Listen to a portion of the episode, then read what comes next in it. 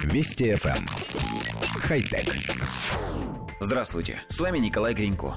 Исследователи из Сеульского и Калифорнийского университетов разработали механизм, позволяющий робот-таракану запрыгивать на высокие препятствия. Робот под названием Jump Roach представляет собой шестиногого Veloci Roach, доработанного катапультой для прыжков и крыльями, которые помогают вернуться роботу в горизонтальное положение после падения на бок или на спину. Заранее взводимый механизм из латексных резинок и углепластиковых трубок позволяет роботу массой 60 граммов прыгать на высоту до 1 метра 60 сантиметров. Предыдущая модель Veloci Roach – дешевые, быстрые и маневренные шестиногие роботы, с которыми и экспериментируют в Калифорнийском университете в Беркли. Ранее исследователи уже устанавливали панцирь на него, чтобы робот-таракан мог протискиваться сквозь щели.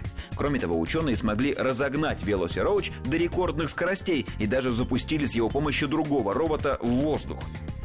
Коллектив редакции нашей программы прекрасно понимает, для чего ученые строят роботов в виде змей, птиц, мулов и тараканов.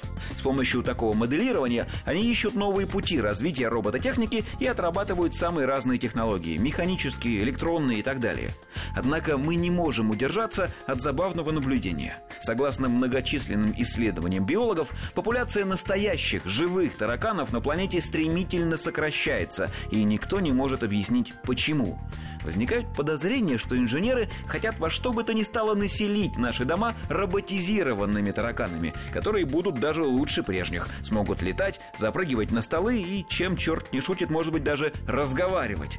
Конечно, все это не больше, чем шутка. Хотя... Вести FM. Эм. Хай-тек.